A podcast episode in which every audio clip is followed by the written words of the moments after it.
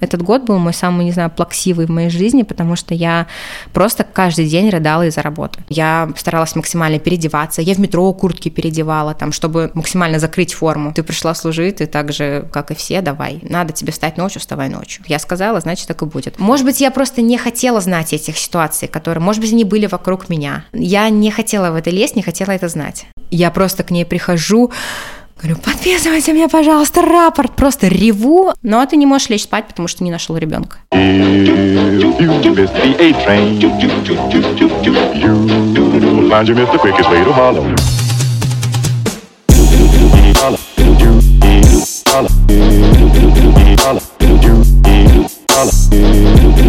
Holla.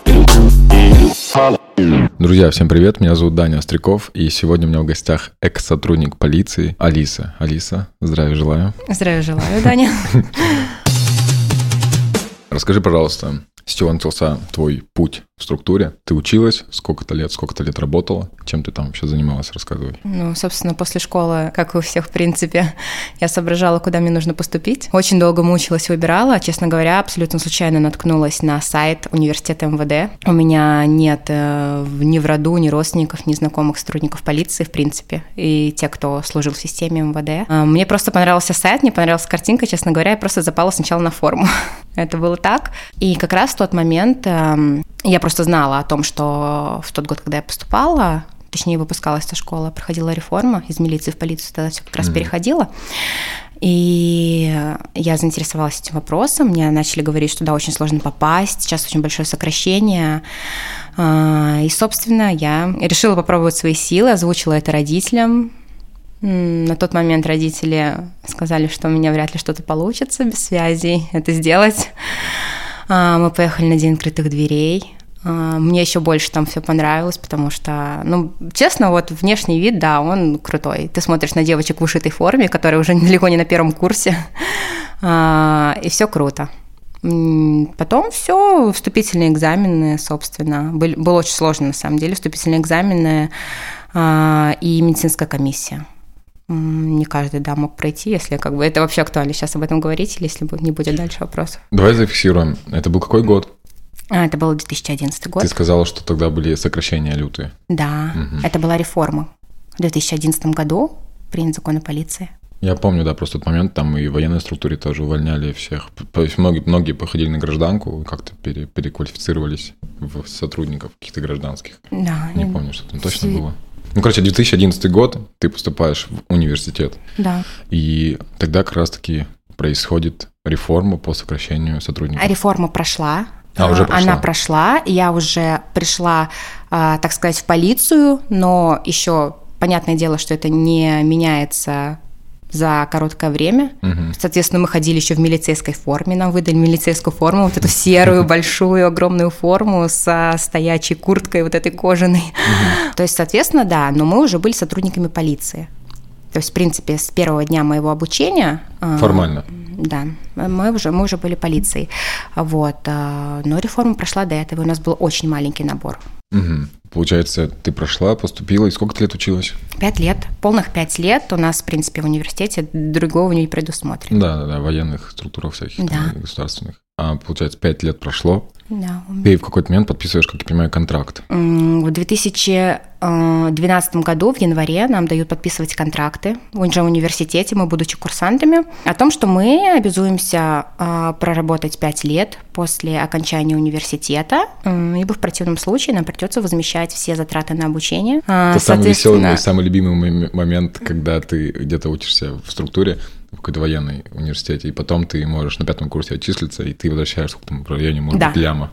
Да, там а, на самом деле а, все зависит от того, вот, и вот мне действительно повезло, потому что вот этот вот период с сентября по январь, который еще не затрагивал контрактную вот эту основу, а, мне не пришлось за него выплачивать. Но начиная уже с января 2012 года, вот это у меня счет уже пошел. А ты сказала, не пришлось выплачивать, то есть ты, когда забежим вперед, ты уволилась, и тебе пришлось выплачивать что-то? Да, То есть... э, Я не доработала контракт. А, как раз-таки 5 лет типа не доработал? Да. контракт? И что ты, что ты, получается, возвращала? Какие деньги? За, за обучение или... за- Затраты на обучение, разницу. То есть э, у меня как получилось? Я полных пять лет проучилась, а, мне нужно было пять лет отработать. Мгм, а в, в общей сумме я отработала, а, э, я ушла с выслугой 9 лет 2 месяца. То есть тебе оставалось То есть, 10 м- месяцев То есть мне, да, по сути, оставалось 10 месяцев. Ну, за вычетом там отпусков, да, ну, будем, да, грубо говоря, 10 месяцев. И вот за эти 10 месяцев а, мне пришлось возместить а, денежные средства на обучение. Идеально. Слушай, а когда ты поступала, какие у тебя вообще были намерения? То есть ты хотела, что ты хотела изменить жи- жизнь людей к лучшему? Какие, что ты вообще думала? Изначально вообще вот, э, я не знаю, у меня как-то, может быть, с юношества мозг как-то подточен был, я очень хотела всегда работать с детьми. Мне было прямо это интересно. И когда я поняла, что действительно есть возможность пойти работать вот инспектором по делам несовершеннолетних, я просто почитала а, об этой профессии, поузнавала. Мне стало настолько это интересно, что ты можешь служить, при этом заниматься действительно с детьми, с подростками работать. Это так, по сути, два в одном, даже там получалось три в одном, потому что, ну, на тот момент э, мне прямо нравилось вот это само понятие служба. Просто отступлю, что у меня папа был военный. Просто сказала, что не было никого в роду. Нет, я не Именно сказала, что у меня не было эм- из МВД А. именно из системы, да. Мгм. У меня папа военный был, он в вооруженных силах служил. То есть, ну, это никак не связано с МВД абсолютно. И у меня тогда была установка, что вот мой папа ушел м, со службы капитаном, до капитана дослужилась. Я думаю, все, я больше, я точно Кстати, а какое у тебя звание в итоге было? Ушла старшим лейтенантом я. До капитана мне, вот я бы в следующем году получил капитана. Мне буквально оставалось там несколько месяцев. Ну, Капитан должен, знаешь, так близко к каким-то таким высоким званиям, к майору, например. Ну, это уже да. Ну, я чуть-чуть не докапитанилась. да. Поэтому... Ты не капитанская дочка вообще. Нет, ты капитанская, Я капитанская дочка. дочка, но- да. но нет, нет, сама не капитан. Да-да-да. Кем ты в итоге вышла? То есть кем ты работала? Про звание тоже скажу. Давай. С- В университете на пятом курсе обучения 1 сентября выдается пятикурсникам, вручается звание младшего лейтенанта. Ты целый год ходишь младшим лейтенантом. О, кстати, извините, перебью. э, Только, по-моему, в структурах в МВД младший лейтенант есть. Нет, в МЧС тоже. Просто звание младший лейтенант, это же как будто бы ты такой сержант. Ну, то есть, что это вообще за Нет, звание? это офицерское звание. Это первое офицерское звание. Для меня оно такое странное, младший лейтенант, то есть это даже не лейтенант. Лейтенант, как будто это и так самая низшая ступень, ты, ты вообще младший лейтенант, то есть ты как бы... Лейтенант, что тебе сразу две звезды дадут, а одна где? В военке же дают сразу две звезды, когда ты выходишь. Ну, я с этим не сталкивалась. Ну, ты же должен побыть младшим лейтенантом. Ну, в смысле, а как же песня? Младший лейтенант, мальчик молодой. Получается, ты закончил учебу и пошла работать. Кем? Да, я выпустилась лейтенантом на пятом курсе в шестнадцатом году. А, Я пошла работать а, в ГАИ. Это такой чуть-чуть переворот произошел. На пятом курсе всегда есть а, преддипломная практика, она длится полгода. И эту преддипломную практику проходят именно в тех местах, откуда было направление. У меня было направление с Колпинского района. Питер. А, а, да, у меня было оттуда направление. Я прошла полгода практику инспектором по делам несовершеннолетних. В общем, я, честно, была в восторге, мне было очень круто. Я мечтала туда вернуться, но когда я пришла после практики защищать диплом, мне позвонили и сказали, что Алиса, твое место занял другой человек, пришел с главного управления. Она стала на должности инспектора, и типа сейчас мест нет. И мне в срочном порядке пришлось, э, то есть до выпуска оставалось там буквально пару недель, мне нужно уйти куда-то дальше работать. Мгм. То есть в любом случае мне должны место предоставить. А самое простое, это, конечно, я приду и мне скажут, иди работай участковым. Но чтобы работать участковым, я просто понимаю, что это никогда в жизни не выйду. То есть участковый все, вот э, он сидит, э, и ну, никто тебя не отпустит этой должности просто. И я, чтобы не работать участковым, я как бы обратилась к руководителю нашего факультета. Он мне помог, он мне предложил должность, вот э, хочешь там в ГАИ. Я пошла в ГАИ работать, в ГАИ Центрального района. ГАИ, ГАИ это кто? А, а, ГАИ кто? Кто, ну, что, чем занимается ГАИ? Чем занимается ГАИ? Это люди, которые Это- останавливают Э, машины? Ну, не только, это, это очень узкое. Это инспектора, да, дорожную, дорожно-патрульной службы, которые останавливают машины, но в ГАИ очень много всяких э, должностей. Я работала инспектором по исполнению административного законодательства. То есть в мою работу непосредственно входило рассмотрение всех обращений граждан. Вот, допустим, ты можешь просто зайти на сайт ГАИ, напечатать обращение, заявление там. Мне там не нравится, что кто-то там на бордюре паркуется. Провести mm-hmm. с ним работу. Фотку прилагаешь, и все эти обращения я рассматривала, принимала по ним решения, но, соответственно, все это под руководством начальства, и давала ответы гражданам на это, что да-да-да, мы наказали этого чувака, спасибо, что вы обратили внимание за вашу гражданскую позицию. Ну смотри, у меня сейчас на улице стоит на пешеходнике Мерс, я могу сфоткать номера. Конечно. И отправить именно в районный какой-то ГАИ и сказать, вот этот чувак паркуется, стоит уже два часа, например, это рассмотрят и могут ему какой-то штраф за это вынести? Конечно, в любом, конечно, в любом случае. И... Любое ваше обращение будет рассмотрено в течение 30 суток, вам дадут ответ. Очень здорово, потому что я уверен, что многие люди вообще этим не пользуются. Я сам не пользуюсь. Ой, да, нет, я тебе так скажу, много, очень много кто этим пользуется. Самое, знаешь, такое, что прямо То было... То есть пользуются, наоборот? Очень много кто пользуется. Опа. Знаешь, на самом деле много ума не надо. Ты просто заходишь, тебе даже не надо районное ГАИ искать, ты просто заходишь заходишь на сайт ГИБДД, ты отправляешь свое обращение, а там уже люди сами мониторят, в какой это район отправить и так далее. Самое такое, что было... Вроде, да, нормальная работа, работала, все круто, обращение рассматриваешь, ну, интересно. Но есть же такие люди, которые действительно, вот, э, знаешь, я не знаю, как это назвать, типа общественники или кто такие вот заядлые, которые ходят, постоянно фотографируют все машины угу. и на дню отправляют по 15, 20, 25 обращений. И ты, ты понимаешь, что ты на каждое должен дать ответ, рассмотреть. И, честно говоря, это немножечко уже задалбливало, потому что, ну, я считала это как издевательство. Типа, да, ты молодец, но зачем это, чувак, 50 раз, зачем это надо? Вплоть доходило до такого, что, чтобы ты понимал, мы должны дать ответ на каждое обращение. Просто mm-hmm. каждое. Неважно, что там написано, но понятно, что если это не оскорбляет что-то там честь и достоинство и так далее, и у меня было несколько таких э, историй в ГАИ, я их даже сохраняла себе э, на телефон. Мне приходили фотографии, был сфотографирован, знаешь, это детская лошадка-качалка? Да, у меня во дворе стоит такая же, на пружине. Нет, не на пружине. Именно вот такая, которую в комнату ставят. А, я понял. Качалка такая деревянная, угу. да, и у нее еще четыре колесика были приделаны. Да. И мне один гражданин написал огромное обращение, просто на два листа, о том, что вот это транспортное средство, потому что у него есть четыре колеса, там все прямо супер подробно объяснил, что оно неправильно припарковано, что надо принять меры, там, в общем, огромная-огромная история, и, и ты, да, не понимаешь, что я на это должна дать ответ. Может, он шутил? Или это серьезно было? Ну, а, нет, просто это тот, я просто помню, это тот человек был, который по миллион раз на дню писал обращение. Mm. То есть он был действительно как-то заинтересован вроде, да, чтобы был порядок в городе. Но с другой стороны, это, ну, я посчитала чуть-чуть издевательством. Это все таки ну, блин, ну что ты делаешь вообще? Лошадка-качалка припаркована. Я согласен, да.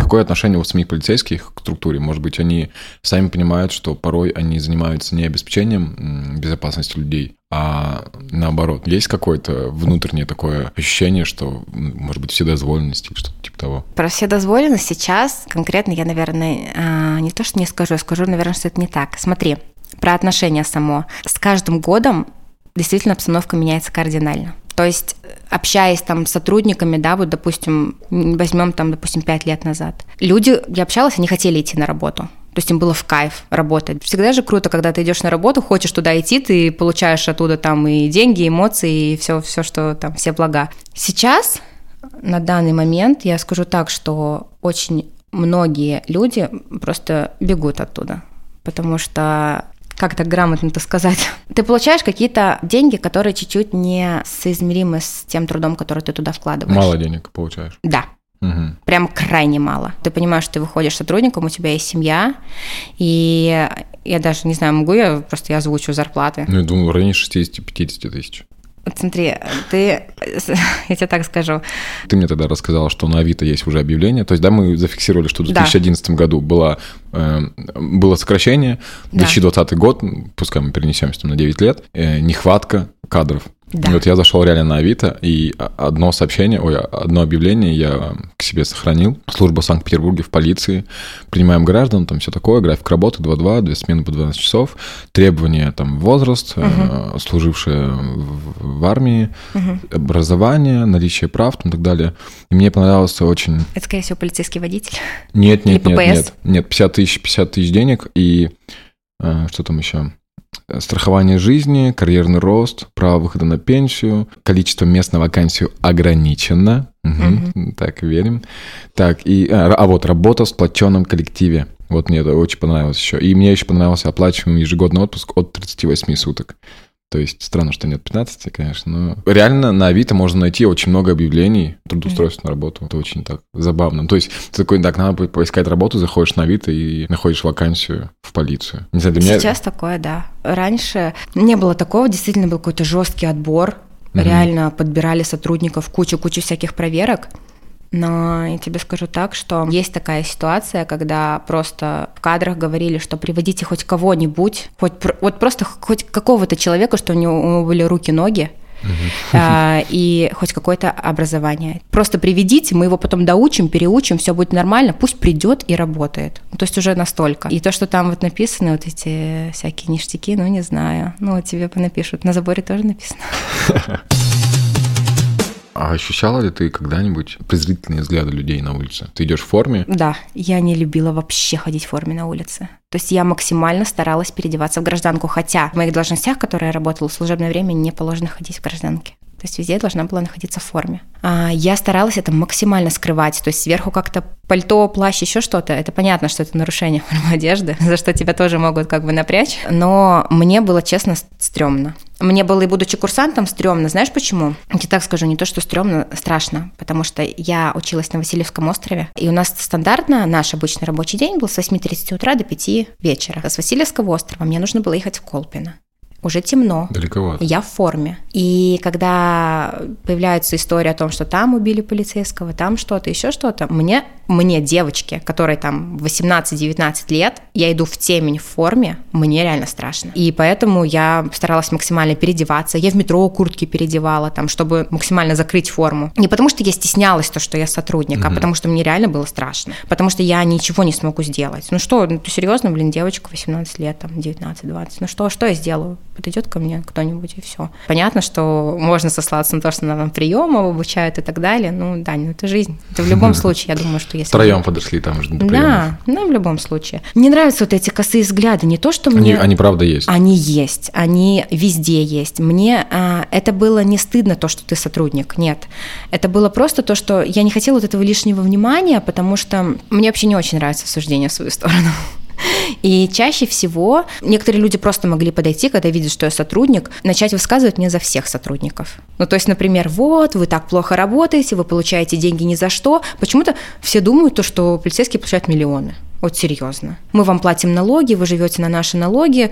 Ну, то есть я как бы стою, выслушиваю, и, и лишний раз, честно говоря, я просто избег, хочу избегать этих разговоров, поэтому я надеваю сверху курточку обычную, и, и все, и спокойненько себе еду домой. Может быть, даже смелости не хватило подойти к полицейскому и сказать, слушай, чувак, я плачу налоги, и вы плохо выполняете свою работу. Какой смысл вообще подходить к сотруднику с такими вот вопросами? Нет, есть такие люди, очень много. Ну, mm правда, это абсолютно. И что им мешает? Ну, подошли, сказали, что им никто за это не накажет. Почему? Они высказали свое мнение. Ну, вот я под горячей рукой оказалась.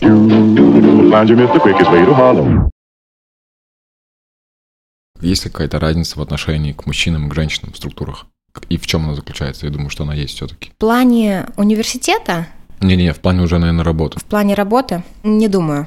Нет. Не думаю, что есть, потому что вообще то, что происходит на работе, конечно, зависит от руководителя. Я успела поработать в трех разных должностях. Везде руководители были абсолютно разные. Чаще, конечно, да. Если руководитель мужчина, он все-таки идет на женскую сторону, типа, да, какие-то. какие-то послабления, понимание, особенно если это взрослый мужчина, то есть все, вопросов нет, ну, прямо я вообще мега благодарность, правда. Если это женщина, то хочешь не хочешь, ты пришла служить, ты так же, как и все, давай. Надо тебе встать ночью, вставай ночью. Я сказала, значит, так и будет. Но, соответственно, да, зависит от, от руководства, но в принципе нет. Мы все на равных там, абсолютно на равных. То есть женщины на равных в дежурных частях работают с мужчинами, женщины там, следователи в основном, ну, насколько я знаю, там женщин очень много следователей. То есть это абсолютно такая тоже вроде мужская работа, но кто им послабление давать будет? Они несут ответственность за все это, конечно, нет. Все на равных, так что участковый. Ты думаешь, кто женщина участковый к тебе домой придет, ну что, ну, ей кто-то скажет с руководством, ну ты там приди, приди там хорошо, там поздоровайся, все будет хорошо. Нет, конечно, не такие же требования. Угу. Нет, абсолютно. Все одинаково. Ну, прикольно это, на самом деле, что нет никаких, э, нет, нет разницы. Ну, в основном, ну, в основном нет. Такие как бы там с точки зрения каких-то там мероприятий, еще что-то, конечно, там иногда могут там э, на охрану общественного порядка, если там надо 50 человек, у тебя mm-hmm. подразделение 60. Ну, понятно, что сначала в основном мужчин поставят, а потом женщин добавят. Ну, так, да, если уж совсем. Вот, а так, э, в основном, все равно, все одинаково. Я проводил опрос в Инстаграме, на него я ответили. На него ответили не так. Я, кстати, помню, какой ты оставил ответ. В общем, у меня был такая, такой опрос. Что вы чувствуете, когда видите полицейского? И были четыре варианта ответа. Страх, неприязнь, жалость и ничего. Так вот, ничего ответили 16 человек. Выборка респондентов действительно небольшая, но как угу. есть. Жалость – один человек. Страх – четыре человека. И неприязнь – шесть человек. То есть, э, наверное, перекос в понятную сторону ничего, но все-таки на втором месте неприязнь.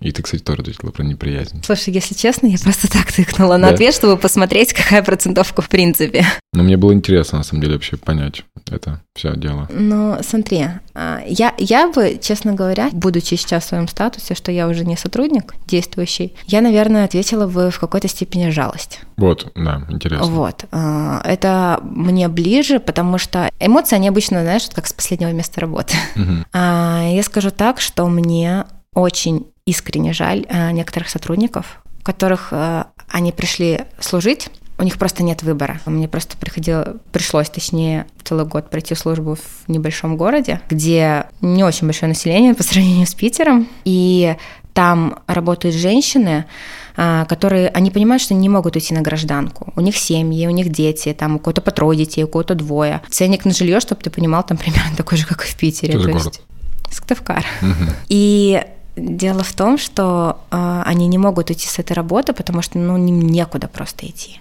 Им приходится со всем этим мириться. И это все через слезы, истерики. То есть э, у нас вот даже вплоть доходило до такого, что одна женщина, сотрудница, у нее двое детей, и ей как-то звонят со школы и говорят, вот ваш ребенок сегодня на кружок не пришел. И она говорит, а что, мой ребенок вообще на какой-то кружок ходит? То есть она настолько в своей уже семье не присутствует, она все время на работе, что она даже не в курсе, что ее ребенок ходит на какие-то кружки. Ого. Вот. И мне, мне очень жалко женщин. Я говорю сейчас не только про Сыктывкар, я просто это как пример сказала. Я уверена, что во многих подразделениях так, такие же ситуации, и поэтому я, наверное, больше сейчас испытываю некую жалость к сотрудникам, потому что одна из причин, почему я, в принципе, ушла, это либо как бы давать нормальные условия, с нормальной оплатой, как это нужно, да, хотя бы с более-менее каким-то человеческим отношением, тогда да, люди будут выкладываться, работать, но когда такое не очень корректное отношение и... А в чем оно заключается? В переработках там? Да, то, с чем я столкнулась э, в последнее время, последний там год, это жуткие переработки, то есть... Эм... Из-за нехватки кадров? Или это... Нет, я даже так скажу. У нас э, в нашем подразделении был комплект. Угу. Полный комплект, все, все хорошо, сотрудников хватало. Но это по штату. То есть понятно, что возможно увеличить штат, чтобы проще работалось и так далее, да, хотя бы на нагрузку посмотреть. Я на самом деле еще начала бить в колокола а это было по весне этого года. Это было весной, когда я приходила, я посмотрела нагрузку, которая у меня накопилась вот за на тот момент полгода работы в ОПДН. Где? Под, ОПДН, подразделение по делам несовершеннолетних. Угу. Вот. Я посмотрела нагрузку, я увидела, что она просто колоссальная. То есть э, я пошла у руководителей э, как бы просить либо разделения зоны. Но чтобы ты понимала, это инспектор по делам несовершеннолетних, это как участковый. У него есть определенная зона, просто участковый, знаешь, со всеми, со всеми, со всеми людьми контачит и вот обслуживает эту зону. А инспектор по делам несовершеннолетних работает э, с семьями, то есть где есть несовершеннолетние дети, с угу. родителями, то есть, ну, вот это вот это подконтрольное. И когда я посмотрела просто свою нагрузку, я, честно говоря, ужаснулась, потому что а, я действительно, поначалу я действительно не жалела своих сил, я сидела ночами на работе, у меня было огромное количество материалов. Материалы — это еще самый минимум, что нужно отработать. Как ты понимаешь, у материалов есть сроки. Угу. В любом случае это нужно все как-то впихнуть. А, материалы отработать, плюс самая основная задача — это все-таки профилактика наша вот э, как инспектора по делам несовершеннолетних. Разговоры. Да, профилактика преступлений, правонарушений среди несовершеннолетних, там, среди семей. То есть вы далее. что-то приходишь домой или... или... Конечно, это сам, вот это самое основное, чем должен заниматься инспектор по делам несовершеннолетних. Не сидеть, разгребать бумажки, извините меня, а действительно, а, вот у тебя есть свой участок, твой веренный тебе участок, ты должен там знать все семьи, которые там живут, неблагополучные семьи, там, которые там, может быть, э, ранее судимые родители или судимые родители, употребляющие какие-то там наркотические средства, там, алкоголь, в общем, все-все-все. Тогда ты реально крутой инспектор. И когда ты общаешься с населением, когда человек видит, что, блин, полицейский работает, да, вот это инспектор, его все знают, мог, знают там телефон, знают, куда обратиться, вот это, блин, реально работа, да, это круто, вот основная работа, профилактика, ты Понятное дело, что ты, сидя за компьютером, печатая бумажки, ты не сможешь спрофилактировать преступления, там, правонарушения, да. Понятно, тебе нужно приходить общаться, приходить, вот, блин, мне это так нравилось в школу приходить с детьми, вот это, вот это непосредственный контакт, к чему я действительно рвалась, работать с детьми. Приходишь, все рассказываешь в каких-то игровой форме. Круто, когда ты приходишь там первоклашкам что-то, какую-нибудь крутую игру, да, потом приходишь к одиннадцатому классу, ну это блин, не знаю, это вот прям супер крутые эмоции. Но моя основная работа просто заключалась в том, что я сидела в кабинете сутками, печатала материалы, и, честно говоря, некоторые просто, знаешь, не глядя. Бюрократия. Лишь бы, лишь бы, лишь бы вот быстро, быстро, быстро, быстро, быстро, потому что иначе, ну, блин, я же не могу трое суток сидеть на работе. Угу. Вот, соответственно, вот так вот был организован рабочий день мой, и помимо этого всего э, накладывались в то, с чем я столкнулась реально в первый раз, нас поднимали ночью очень часто. То есть ты понимаешь, ты просто представь ситуацию, ты семейный человек, у тебя трое детей, твоей жене звонят ночью, говорят, вставай, приезжай, с твоего участка ушел малолетка, тебе нужно его искать. Ну, то есть, по логике, да, искать. Инспектор по делам несовершеннолетних, который профилактирует. Ну, искать, ну, извините, на это есть там уголовный розыск. Это реально ребята, те, которые, вот это их профиль работы, искать. Там инспектор был по делам несовершеннолетних везде. Если там что-то случилось, и рядом стоял малолетка, инспектор выезжает на вызов. То есть, ты понимаешь, это время, это все равно. Угу. И дело в том, что там, в Сыктывкаре, где я работала, там э, несовершеннолетние уходили, ну, реально не собрать почти каждую ночь.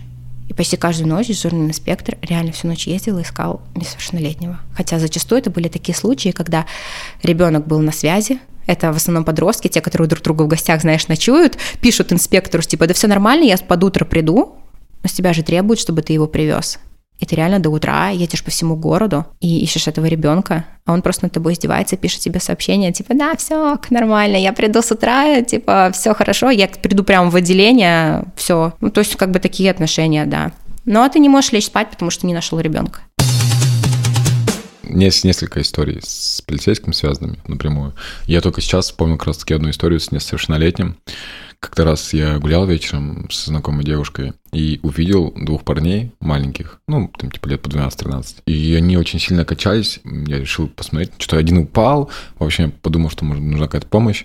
Оказалось, что пацан был очень сильно пьян. То есть ему, он выпил, как я понял, ну, может быть, полбутылки водки, что-то типа того. Он был из детдома. Они оба парни были из детдома. Один был нормальный такой, более-менее еще не пьяный, а второй вообще практически без сознания уже. Я в итоге взял его на руки и понес в детдом. Благо там уйти было, может быть, не знаю, может быть, километр. Он болевал у меня прямо на руках. Уже стемнело, это было лето, довольно поздно. Я перешел через дорогу, и как раз-то мой э, друг проезжал, он мне начал помогать. Случайно так все сложилось. Я потом у меня уже просто сил не было, я очень сильно устал. Он Блин, парень 13 лет, все-таки довольно здоровый чувак. Угу. Я его потащил уже, вот, до дома осталось дойти буквально, может, метров 300. И выезжает этот э, УАЗик, вот, я его чувака бросаю в траву. А ну, второй? А второй убежал, я говорю, беги отсюда. Он убежал. Вот. Ну, как-то, знаешь, хотелось... Э, я же понимаю, что будет какая-то ответственность э, предъява именно к воспитателям. И, ну, я же понимаю, что воспитатель не то, чтобы будет виноват, но реально пацаны просто забежали, ну, короче, ладно, фиг с ним. В итоге я бросил в траву, Уатик остановился, они, видимо, это увидели и сказали, что происходит, я все им объяснил. Ну, как бросил, я просто так аккуратненько, так сказать, уронил. Вот, э, трава была высокая. И в итоге у меня просто там что-то протокол, я дал какие-то показания, и в итоге больше не звонили. Я так понимаю, что там таких обращений, таких случаев, наверное, миллион, и я просто был одним из тех, кто ну да, таких ты... много, но вообще ты молодец, конечно. Блин, еще, еще вот у меня одна история есть про как раз-таки несовершеннолетние. Как-то раз мне было лет Со скольки лет наступает ответственность, допустим, я перешел не в том не в ложном месте дорогу? С 14? Нет, э, у нас э, общая ответственность наступает с 16 лет, да. по некоторым уголовным статьям с 14 вот. лет. Уголовным. Да, да, да. Перешел да, да. дорогу, это административная да. ответственность, 16 я, лет. Я, я вспомнил, что мне как раз-таки было 15 лет, вот только-только исполнялось 16 вот скоро. В итоге я что-то как-то застремался, э, я пришел, остановился опять полицейские, на тот момент милицейские, походу. Вот, и начал выписывать мне протокол. Они спросили, сколько тебе лет? Я говорю, 16. Они ничего не проверяли просто, даже по базе, видимо, не пробили. Выписали мне протокол, я пришел домой. Мама мне еще потом звонила такая, что случилось, там, типа, полиция звонила на работу мне. Короче, в итоге на следующий день мне звонок на телефон, угу. приезжают э, чувачки те же, говорят, почему ты соврал, что тебе по столько-то лет. Они, короче, выписали протокол, и они этого делать, по сути, ну, не, не должны были. Нет. И, и, по сути, я мог бы вообще на Смолякота обратиться с этим. Они что-то ведь нарушили, получается. Ну, ты, ты уже очень много нарушений мне сказал в процессе, но ты договоришься? С их стороны. Конечно. Вот, да. А я реально где-то дома оставил этот протокол, уже мне было наплевать, хотя день, по сути, прошел. И они сказали, дай нам протокол. Я говорю, у меня его нет, я его выбросил. Они такие, ну ладно, поверим на слово. В итоге они уехали. И я как бы не стал, конечно, как дальше тему развивать, потому что я, в принципе, и сам дорогу пришел, извините, в неправильном месте, не угу. смысл мне, но по факту был такой момент, как бы я мог на самом деле что-то с этим сделать. Ну, тут косяков очень много, ты сказал. Например? Ну, смотри, как минимум составление протокола. Каждый протокол нумеруется. Да. То есть в любом случае это подучетная такая вещь, которую просто так ты не оторвешь, там не выпишешь. Позже объясню, к чему это. Во-вторых, опрашивать несовершеннолетних без Нужно присутствия только, да, законного да. представителя нельзя вообще. То есть по факту ты что-то нарушил, тебя должны опросить по этому факту, взять с тебя объяснение. Поехать, допустим, взять тебя, поехать к родителям, да, или как это происходит? Как, ну, как самое простое позвонить родителям, mm-hmm. сказать, что так и так, представиться, сказать, что ваш ребенок нарушил то-то, то-то, вот, э, соответственно, присутствие законного представителя. Ну, в любом случае это делать там. Ну, здесь дома ребенок, соответственно, воспитатель. Любой законный представитель должен быть. То есть в протоколе как минимум есть графа для объяснение. Угу. Ты никак не мог дать объяснение, будучи несовершеннолетним, ну, как бы сотрудником полиции. Без Потом, присутствия. Да, без угу. присутствия законного представителя. Потом, протокол э, – это документ, он подписывается. Протокол подразумевает, что за собой, ну, какое-то наказание. Я не, я не могу там, по сути, расписаться. А, вообще человек должен как бы написать, либо он согласен с нарушением, либо не согласен, поставить свои подписи. Поставить свои подписи, что он со всеми своими правами ознакомлен и так далее. Ну, да, не, не думаю, что тебя ознакомливают с твоими правами. Да. Говорили, что ты разъясняли тебе 51 статью Конституции, там, например, или что ты можешь не свидетельствовать против себя своих близких, ну вот это все. Я думаю, вряд ли тебе это объясняли. Я уже плохо помню, да, вот. скорее всего, да. А ты под этим должен расписываться. Угу. Ну, ну, ё-моё, ну как ты, ну, ты ребенок, как ты распишешься, ты чего? вот. Интересно. И плюс, да, копию протокола тебе должны были дать на руки. Ну да, я взял ее и потерял. Так ты, ты не помнишь, расписывался? Нет, так это старая это давно было, да? да? 10 лет назад. Ну вот, а, и понятное дело, что а, приезжают сотрудники на работу обратно, привозят, мы этот протокол составили, мы молодцы, соответственно, это под, ну, подотчетный документ, и тут бац, такая фишка выясняется, а копия это у тебя? То есть в любом случае, да, конечно, они приехали. Я бы тоже приехала, если бы так косякнула. Конечно, они к тебе приехали, потому что у тебя копия, которую ты можешь пойти и обжаловать в любом месте. Ее, mm-hmm. конечно, в любом случае. Я бы тоже приехала, честно говоря. Ну, такой косяк. Ну, ты молодец, провел. 16 лет, 16 лет.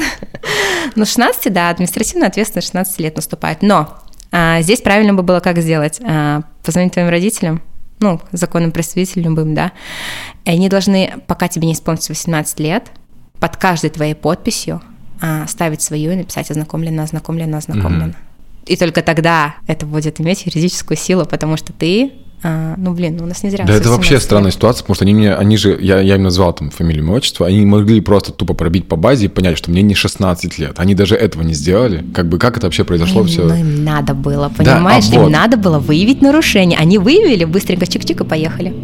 Да, и вот у меня, кстати, как раз-таки по этой теме вопрос. Существует ли до сих пор палочная система в Российской Федерации? Какой вопрос. Ну, официально нет, конечно. Официально ну, нет, Ну, конечно, нет, но... Вообще, что такое палочная система, расскажи. Это же неофициальное название. Смотри, на чем, в принципе, строится работа структуры. В любом случае, любой гражданин может зайти на сайт МВД и посмотреть статистику. Статистика самая важная. Мы раскрыли столько преступлений по сравнению там с прошлым там периодом времени, вот этот аналогичный вот этот отчет. Это важно показать людям, что полиция работает. На чем строится статистика? Ну, на показателях. Сотрудники делают показатели. От каждого сотрудника зависит, реально от каждого, зависит в целом работа полиции. То есть э, палочная система, ну, такое. Просто хочется уйти от этого словосочетания, потому что о, не знаю, меня что-то немножечко это пока коробит от этого. Еще, может быть, я еще не отошла. Но ты сам для себя понимаешь, что тебе за определенный период времени твоей работы, за месяц, например, берем месяц, не квартал, квартал много, месяц, тебе нужно раскрыть определенное количество преступлений. Допустим, 50 правонарушений, правонарушений административных. Да. Несовершеннолетними, например. В любой области. Дорожного ну, давай, движения. Давай на, на этом. Ну, давай, несовершеннолетних. Типа, нужно поймать 50 несовершеннолетних мальчиков, девочек, которые курили, например, возле метро. Или там переходили дорогу не в положенном месте. И за месяц набралось 45. 5 не хватает этих Она тебе скажет, та-та-та, значит, вы плохо работаете. Да, Почему же поэтому... вы раньше поработали лучше, а сейчас стало, типа, это... И вот, и как и раз-таки тут... в этом система и заключается, что да. тебе нужно добить несколько И тут ты не объясни, что ты молодец и хорошо профилактируешь на своем участке, в принципе, вот эту всю преступность. Ты молодец, ты работаешь, ты выходишь, поэтому у тебя снижается преступность, ну, это круто. Но, с другой стороны, как бы требуешь, что, ну, у тебя было там 45, да, добей ты до 50 это уже, и ты будешь молодец. Ты типа, едешь значит, и ты... ловишь. Ну... Ну, не ты конкретно, а в целом. Нужно добивать. Сто процентов. Давай сейчас без перехода на отделы и так далее. Было такое, что говорили там, Алиса, ну, образно, да, говорю, а, у тебя составлено за месяц 15 а, протоколов, должно быть 20. Вот у тебя осталось два дня до конца месяца. Ты идешь на свой участок и всех подряд вот выявляешь, надо тебе, что малолетки курят, так зайди за школу и посмотри, там ты можешь хоть 15 протоколов за один раз составить. Ну, типа, ты реально идешь и по своему участку не, ну, конечно, ты на своем участке знаешь, где что творится. Ты можешь прийти и как нефиг делать, там, знаешь, выявить все и так далее. Ну, что, что греха таить. Вот. Но так вообще, да, ты идешь, профилактируешь. Ну, я понял, да, значит, все-таки... Э, все-таки... Это ответ на вопрос, ладно. Слушай, а взятки это плохо? Взятки это очень плохо. Я понимаю, что, конечно же, это плохо, но... Это, я... это погано. Что ты вообще в этом видишь? В первую очередь, э, это для меня прямо морально вот грязь. Просто у меня единственный случай, опять же, не касаемо типа взятки, а, единственный случай на моей практике был, когда я работала в ГАИ, и мне пришел э, после приема граждан, пришел мужчина, которого я доставляла документы в отношении него. А мне пришел с тортиком. Дань, вот веришь? Нет, мне настолько было стыдно брать даже этот тортик. Я просто всячески отнекивалась. И, короче, он у меня, честно, он просто поставил его на тумбочку, он у меня простоял, я его даже не дотронулась до него. То есть это вроде мелочь, но мне, а, типа, Блин, ты работаешь, что госслужащий, как ты можешь с людей что-то брать? Мне паршиво, честно. Блин, ну тут ладно, все уже и так СМИ об этом говорят. Э, очень много людей, которые как бы сидят за это, угу. в том числе с МВД. Тут как бы далеко ходить не надо, буквально.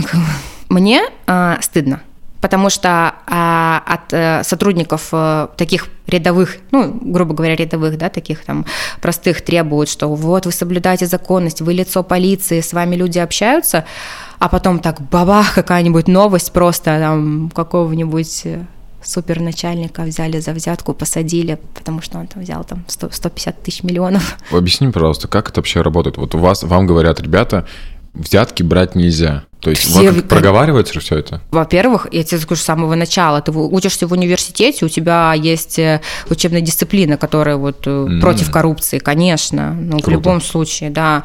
Да это, блин, тут дурак только не поймет. В смысле, тут, тут даже Ну, дураки же, получается, есть, они же берут Ну, блин, взятки. да, есть. Я не, не знаю, ну, вот типа, блин, либо ты идешь как бы, ну, работать нормально.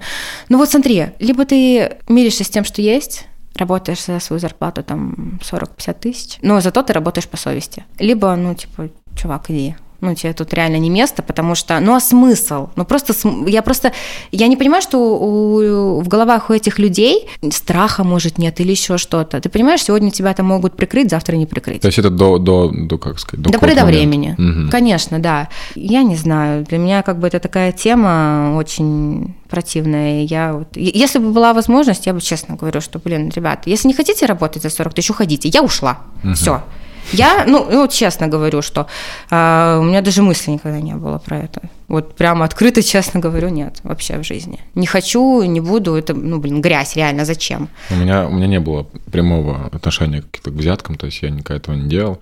Но слышал краем уха, все это на поверхности лежит, и там 500 рублей за какой-то поворот неправильный, это очень часто все это происходит. Это явно же негативно влияет на вообще на всю эту систему МВДшную. Ну, ну, есть... ну, конечно, смотри, ты там сегодня также вот испорчен телефон. Твой друг сказал, что он сегодня там сотруднику дал 500 рублей, тебе это рассказал, еще кто, еще вот это знаешь, все пошло, пошло, пошло, а потом все думают, да блин, да в смысле, я поеду, ну, ну потому типа что я проеду. да, да конечно, угу. я поеду, поверну не там, ну что, блин, 500 рублей я дам, все нормально будет. Потом чувак выезжает и сбивает человека на смерть, ну, например. Да, ну, серьезно, ну, блин, последствия это имеет. Конечно. Просто я вижу в коррупции и вообще во взятках э, какую-то причинно-следственную связь, начиная там, условно, даже со 100 рублей, все заканчивается э, либо смертью, либо тюрьмой, либо, ну, то есть вот рано или поздно это к чему-то приводит, к очень плохим, тяжелым последствиям. Вот как я это вижу. То есть начинается все с очень малого, да. вот, и заканчивается, ну, то есть, условно, ты купил права себе,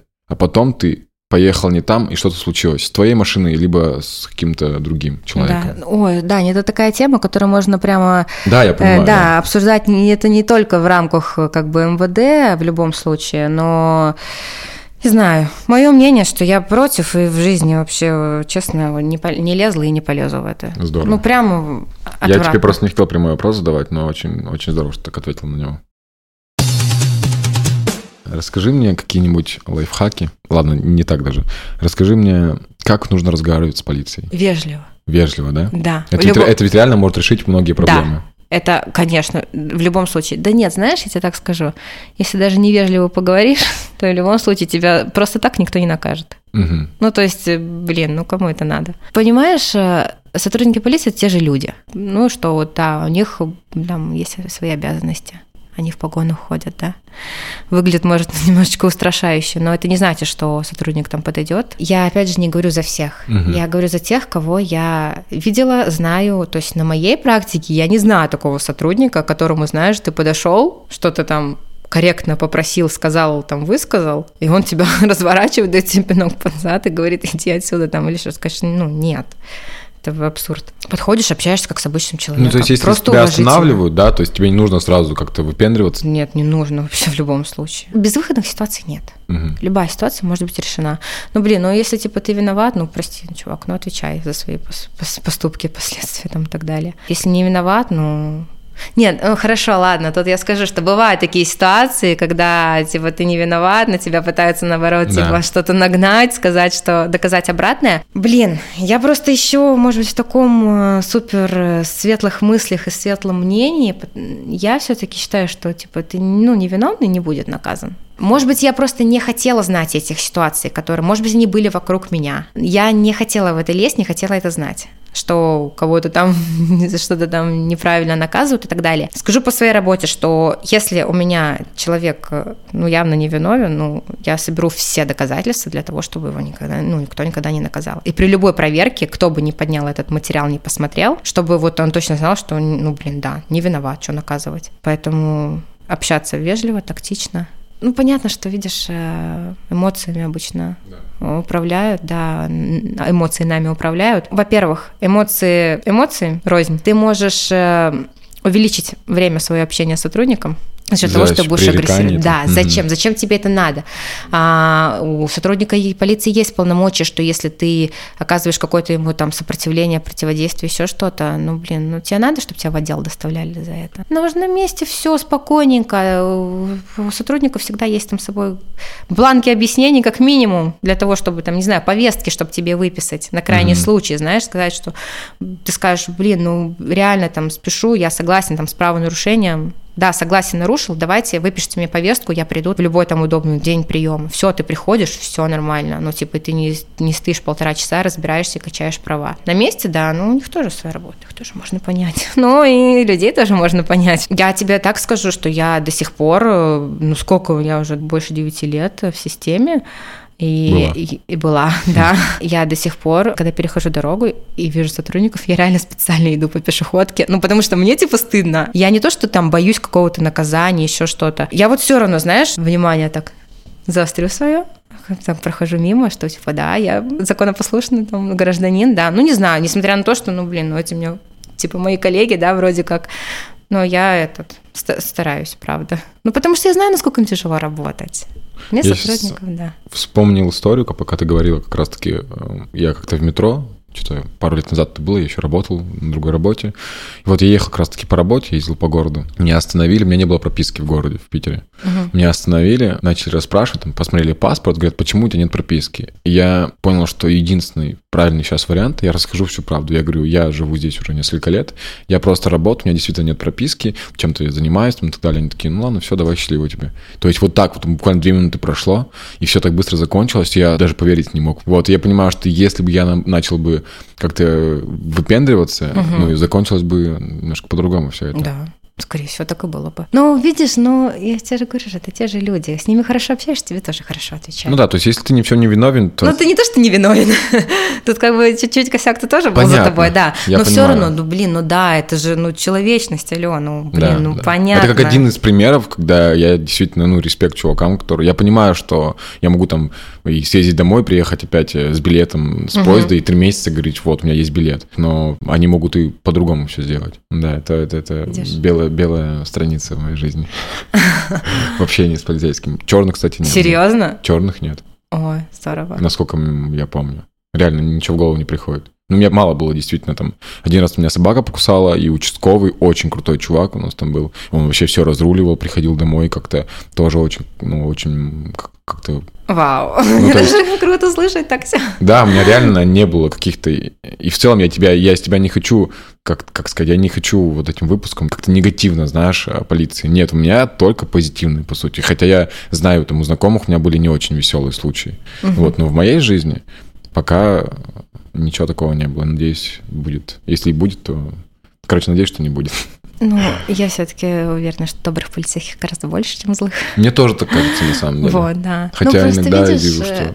А, я э, как бы с какой точки зрения схожу, то, что я работала когда в университете, нашем МВД, а у меня, моих, так сказать, воспитанников было там 300 курсантов. И я понимаю, что эти люди все вырастут, они будут действующими сотрудниками, разойдутся там по всему Питеру, Ленобласти, будут работать. Это в любом случае те люди, которые, ну вот все, они будут, не знаю, твоим участковым, например, да? Блин, ну все реально крутые. Ну вот правда, то есть я даже в жизни не подумаю, что кто-то из них, знаешь, которые не крутые, их как бы сразу отсеивают. Они не проходят даже, в принципе, до учебы не допускаются. А в процессе тоже какое-то количество людей отсеивается. Ну, ну конечно, да, из-за неуспеваемости, там, из-за каких-то косяков. Ну, извините, как бы, если ты действующий сотрудник, ты не можешь совершать никакие правонарушения. Ну, если ты, блин, извини меня, переступил закон, ну, какой, что тебе учиться-то дальше, совсем что ли? Все, ну, это, дорога знаешь, закрыта. Какое-то пятилетнее сито такое, знаешь, отсеивает какие-то вот самые мелкие. Да, ну, падают. Да, да, да, это ж круто. Э, потому да. что нельзя же всех подряд тащить, правильно? Зачем заставлять человека учиться, когда он не хочет? Это реально работа как бы ответственная. Угу. Вот. Э, я до сих пор прям очень ностальгирую, очень так с теплотой вспоминаю своих курсантов, и мне прям душа радуется за то, что у нас э, хорошее такое поколение растет. Ну, я тебе так скажу, что многие, конечно, тоже уходить хотят. Ну, я так, уверен, такая ремарочка. Да, мне просто многие там, парни знакомые, которые да. там служат, учатся, и я слышу постоянно это. Но многие уже не просто не могут. Вот что я хотел спросить. Смотри, ты сказал, что ты была в трех разных должностях, я да. так понимаю. Это ГИБДД, да? Да, после выпуска я пришла в ГИБДД работать. Потом... Год отработала в ГИБДД. Потом я пошла на вышестоящую должность в наш Санкт-Петербургский университет МВД. А, я там работала инспектором а, по работе с личным составом, так сказать, по воспитательной работе. Угу, так. На и факультете. И ты работала два года. И поехала в Сыктывкар. И поехала в Сыктывкар, работала инспектором по делам несовершеннолетних. Что тебе больше всего понравилось с несовершеннолетними? Смотри, если оценивать, в принципе, службу и работу, то, скорее всего, э, я выберу университет. А, работа в университете? Да. Если оценивать именно по интересу, к чему я действительно рвалась все эти годы, то это работа в ОПДН, подразделение по делам несовершеннолетних.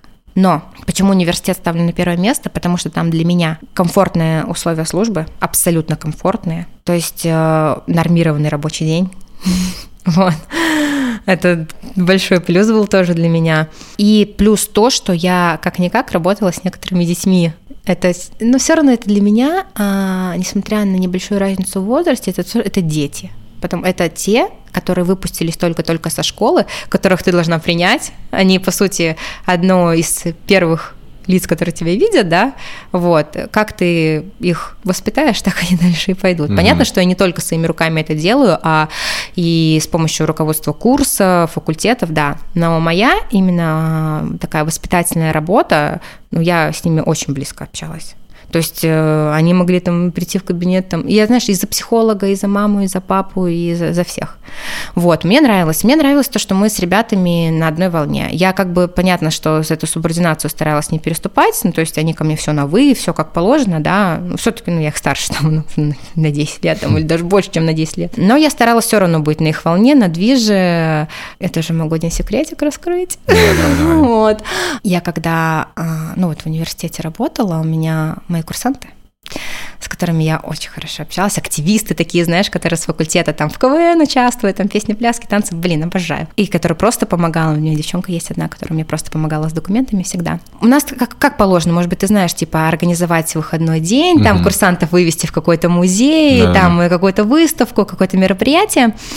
И это, в принципе, работа курсового офицера тоже.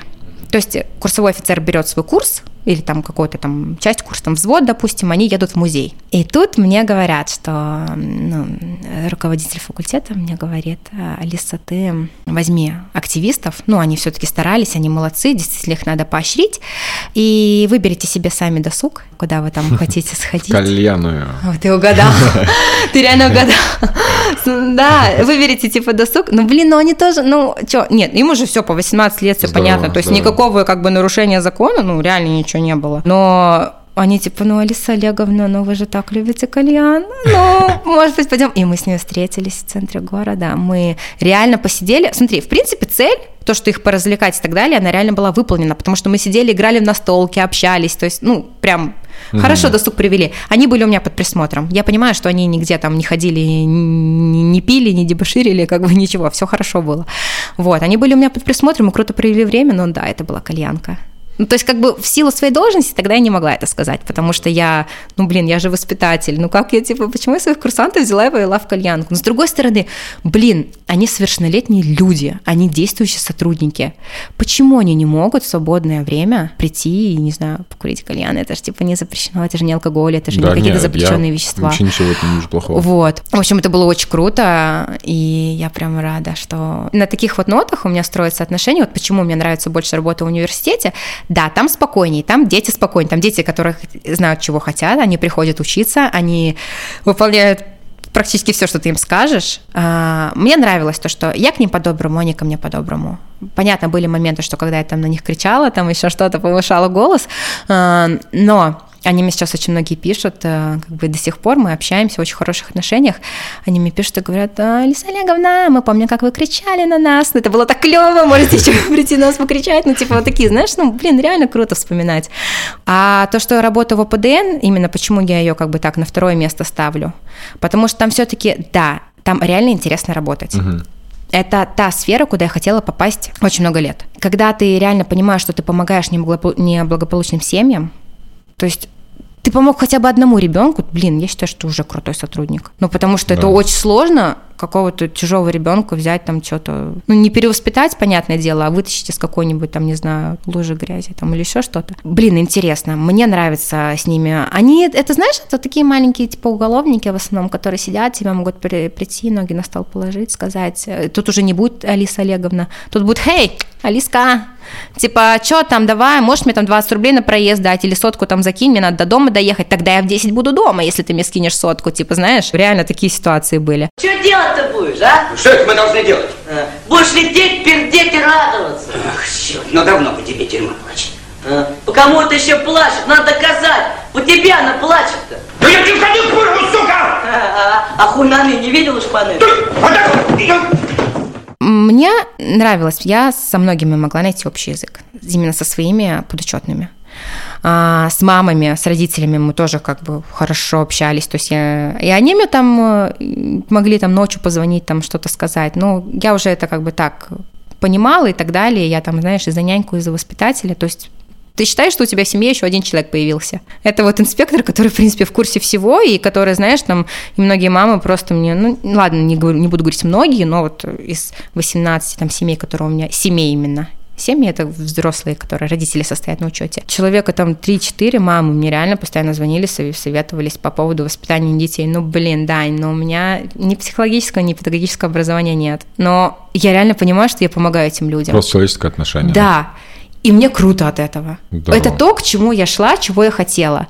Но Конечно, сама организация службы меня просто подкосила напрочь, поэтому я, как бы я не хотела, как бы мне это не нравилось, ну вот мне пришлось вот так вот. Четыре раза ты вызывала скорую, и один раз ты лежала в больнице после нервного срыва. А, спасибо. Спасибо, что напомнил. Да, я просто, да, когда ты об этом сказала, это даже записала к себе. Это у тебя прям были, были такие моменты, да, очень сложные? А, да, это вообще первый раз, э, в принципе, в моей жизни случилось. В прошлом августе мы приехали а, с мужем в Сагдавкар. В конце августа я поступила в должность инспектора. Я пришла, и мне поставили на неделе сразу, по-моему, три или четыре дежурства, то есть суточных. Ну, то есть ты понимаешь, 7 дней в неделе, и ты как бы трое суток дежуришь просто. Это просто ад. 24 часа. Или что? Ну, как бы условно, это не 24 часа, но по mm факту ты реально 24 часа там находишься. Ты как бы отдежурил, ну, как бы следующий день работай, будь добр, это твой рабочий день. Вот. А, и я пришла в 4 утра домой, и мне начинает звонить дежурная часть. И я понимаю, что опять что-то случилось. Опять меня поднимут, опять меня куда-то ехать. Тут у меня начинается жуткая истерика просто, я начинаю рыдать. Я, честно говоря, не помню, сколько часов это было, но я не помню, что там происходило. Мне просто на утро мой муж рассказал о том, что я не пошла сдавать дежурство, потому что приезжала скорая, мне вкололи что-то. Ну, успокоительное, я так думаю. Я просто продрыхла. Угу. Потому что это, это был первый раз, когда я реально не выдержала нагрузки. В конце прошлого декабря, когда я реально зашивалась, чтобы ты понимал, я не, никогда не забуду эту цифру, у меня на руках было 87 а, исполненных материалов. То есть нужно подбить к концу года ну, все да, это дело? Ну, это есть сроки определенные. Чтобы ты понимал, смотри, 87. Обычно у инспектора там их штук там 30, 25, mm. вот так вот, которые ты реально можешь приходить в течение рабочего дня делать и так далее. Но тут выходят сроки, тебе в любом случае надо. Я тогда написала первый рапорт на увольнение. Это очень интересная тема, потому что, насколько мне известно, во всех этих структурах могут порвать твое заявление и сказать, нет, чувак, ты не увольняешься. Это рапорт называется, ну, да? да, да, да. Рапорт. Вот, я тебе сейчас расскажу про это. Я написала рапорт на увольнение в таком ключе, что я увольняюсь не по собственному желанию, а я увольняюсь, потому что в отношении меня нарушаются определенные пункты закона. Это, то есть, как бы у нас прописано ненормированный рабочий день. И что это такое? Ну, то есть даже это не соблюдается. Вот, я указала, указала, указала, вот это все написала в рапорте, с учетом того, что я понимала, что мне нужно будет выплачивать деньги за обучение, я не доработала контракт. Но тут, так как я ухожу типа не по собственному желанию, а типа меня вы, ну, не типа меня вынудили просто, в отношении меня реально, ну, нарушались там какие-то мои права. Слушай, если честно, я не помню этот рапорт до кого дошел, но я, короче, что-то перекипела, думаю, ладно, типа, ну, до, до Нового года доработаю. Честно говоря, не знаю, где этот рапорт мой. Я думаю, что его кто-то забрал, потому что ко мне очень многие сотрудники потом подходили и спрашивали, блин, ну типа обычно пишут, что типа прошу меня просто уволить по собственному желанию, но человек не выдерживает, уходит. А тут типа ну, есть вариант как-то свои права защитить. Угу. И я кому-то давала этот рапорт, и что-то мы как-то даже собирались всем коллективом писать знаешь, типа массово уходить, такая, типа забастовка. Ну, мы этого не сделали, потому что, ну, опять же, возвращаясь там к моим прошлым словам, что многие не могут себе позволить уйти с этой работы. Вот, это был мой первый рапорт. Но мне сказали, что, Лиз, ну ты сходи в отпуск, у тебя еще отпуск остался на конец года. Я взяла две недели отпуска, и все эти две недели я проходила на работу просто закрывать материал. Ух. Мне просто нужен был отпуск для того, чтобы меня не ставили на дежурство и не не давали мне новых материалов. И эти две недели были как бы все равно проведены на работе. Но чтобы ты понимал, там, э, если ты берешь отпуск, например, там с первого числа месяца, ты не ходишь первого числа месяца, ты уходишь числа 10 15 потому что ты за эти дни подбиваешь все свои материалы, все свои долги. То есть как бы твой отпуск начинается, ну, как бы ты захотел уйти пораньше, ну, работает сутками работы, либо до этого. У меня на моем участке физически не получалось уйти вовремя в отпуск, потому что я, ну, блин, у меня реально было а, жестко это. А потом, да, было пару раз, что я, ну, вот еще несколько раз таких вот нервных. А этим летом, да, получилось, что я слегла в больничку. Сначала не понимала, из-за чего. Что за ерунда. Потом меня все обследовали, сказали, девочка, ну тетя нервяк. Но чтобы ты понимал, там город маленький, и никто тебе в полицию не сообщит о том, что у тебя кукуха поехала. Но это я даже так образно говорю, неправильно, неправда, что я там прямо совсем это сумасшедшая. Нет, конечно. Переутомилась. Да, а, там такого не напишут, потому что тогда будут вопросы к психологам, к нашим, как они работают. А, в принципе, будет работа, ну, вопрос, точнее, в принципе, будут вопросы к типа к системе, ну, алло, как бы, вы не видите, у вас тут сотрудник уже это, ну, все плохо, вот, и мне что-то, слушай, я даже не помню, по-моему, я с чем там пролежала, это, это хирургическое отделение было, ну, то есть мне никто, конечно, не написал, что у меня там что-то с нервами не в порядке, потому что зачем это кому-то ответственность надо? Плюс нервами не в порядке, ну что, меня в психушку класть? Если увольняют сотрудника по состоянию здоровья, то ему как бы мало того, что он не выплачивает деньги, ему еще за это деньги сверху выплачивать, mm-hmm. ну да, ну кому это надо? Да. Кому выгодно меня такого увольнять? Конечно, никому. Ну и все, конечно, там город маленький, все написали, что у меня там что-то по хирургии. Я уже не стала никуда это разносить, писала рапорт на увольнение, когда мой все последний окончательный. Скажу так, что я писала его прямо в истерике. Я рыдала, я просто прибежала в кадр. Это, это была моя самая последняя точка кипения. Все. Я просто прибежала. Мы работали на первом этаже отдел кадров был на четвертом, я бегом бежала по лестнице, я рыдала, вот просто, знаешь, как белуга просто вот так.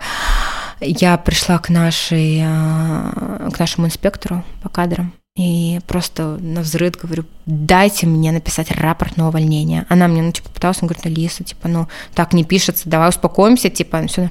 Я ей просто там кулаком по столу говорю, дайте мне написать рапорт, типа, все. Она мне продиктовала, то есть у меня рапорт весь в слезах был. То есть я, я как бы понимаю, сейчас или никогда, все.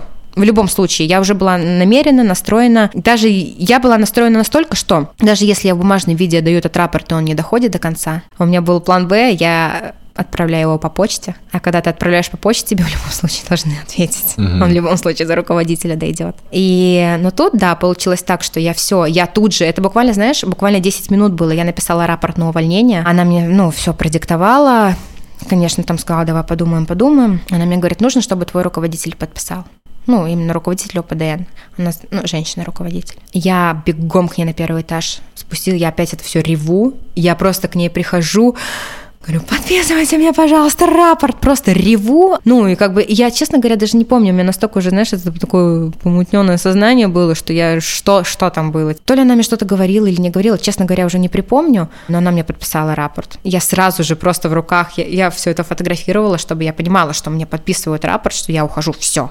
То есть, чтобы ты понимал, ты пишешь рапорт, и с момента твоего написания есть 30 суток, ты должен, типа, отработать, и спустя 3 суток тебя увольняют. 30 суток? А просто Нет. две недели обычно. Это, да, я знаю, это типа на гражданке. Нет. Ага. 30 а, суток ты должен отработать. В течение 30 суток ты можешь отозвать свой рапорт. Например, если ты перед... Ты можешь вообще там, не знаю, на 29-й день, знаешь, ты вроде уже все собираешься, уходишь, на 29-й день ты приходишь, э, пишешь рапорт, отзываешь его обратно, типа, не, я дальше работаю. Я, в общем, подписала у руководителя свой рапорт, э, дальше понесла в кадры. Мне сказали, ну все, типа, мы начальнику на подпись отнесем. Слава богу, что у меня были еще неотгуленные дни отпуска и переработка моя. И в эти 30 суток я, по-моему, 27, вот это как раз получилось, что я отдыхала, потому Круто. что я настолько не, я не могла в принципе туда приходить. То есть я настолько у меня было уже отвращение, я шла, и я, э, в общем, я честно, ну, рыдала каждый день. Этот год был мой самый, не знаю, плаксивый в моей жизни, потому что я просто каждый день рыдала из-за работы. Вот, и, собственно, к чему это все привело? Мне подписали рапорт, я каждый день звонила в отдел кадров, спрашивала судьбу своего рапорта, и когда мне сказали, что мне его подписали, Честно говоря, у меня на секунду возникла мысль, типа, может, отозвать? Но, может, я погорячилась. Но тут я поняла, либо сейчас, либо никогда. Все. Потому что это, ну, это реально все. Потому что я в течение года очень многих руководителей просила помощи. Действительно помощи, которая вот, ну, мне помогла бы в работе. А, даже если не мне, то следующему сотруднику, который придет после меня. Ее не было. Ее не было вообще, как бы хотя говорили, что да-да-да, все нормально. Вот, но я, в общем, все, написала рапорт, я очень долго разговаривала на эту тему с мужем, то есть э, открыто он меня поддержал. Угу. Сказала, что типа да, ну потому что он видит, что со мной творится. Меня дома нет, я вся нервная, ну блин, ну кто захочет такую жену дома видеть? Ты же постоянно как зверь приходишь, постоянно ноешь, и ну блин, типа тоже не кайф. Но внутренне я понимала, что это все равно ответственность. Это, во-первых, выплата денег, плюс, э, опять же, переезд обратно сюда, в Санкт-Петербург, да. Все равно ну, как-то, типа, жить-то надо как-то, да. А, но он меня поддержал, я просто за это безумно благодарна, потому что если бы не он, я бы, наверное, может быть, еще, типа, передумала там и так далее. Он, вот все, это прям моя вот правая рука. Муж меня поддержал, Папа меня поддержал, мама нет, мы с ней до сих пор не общаемся. Это можно говорить или нет? Ого.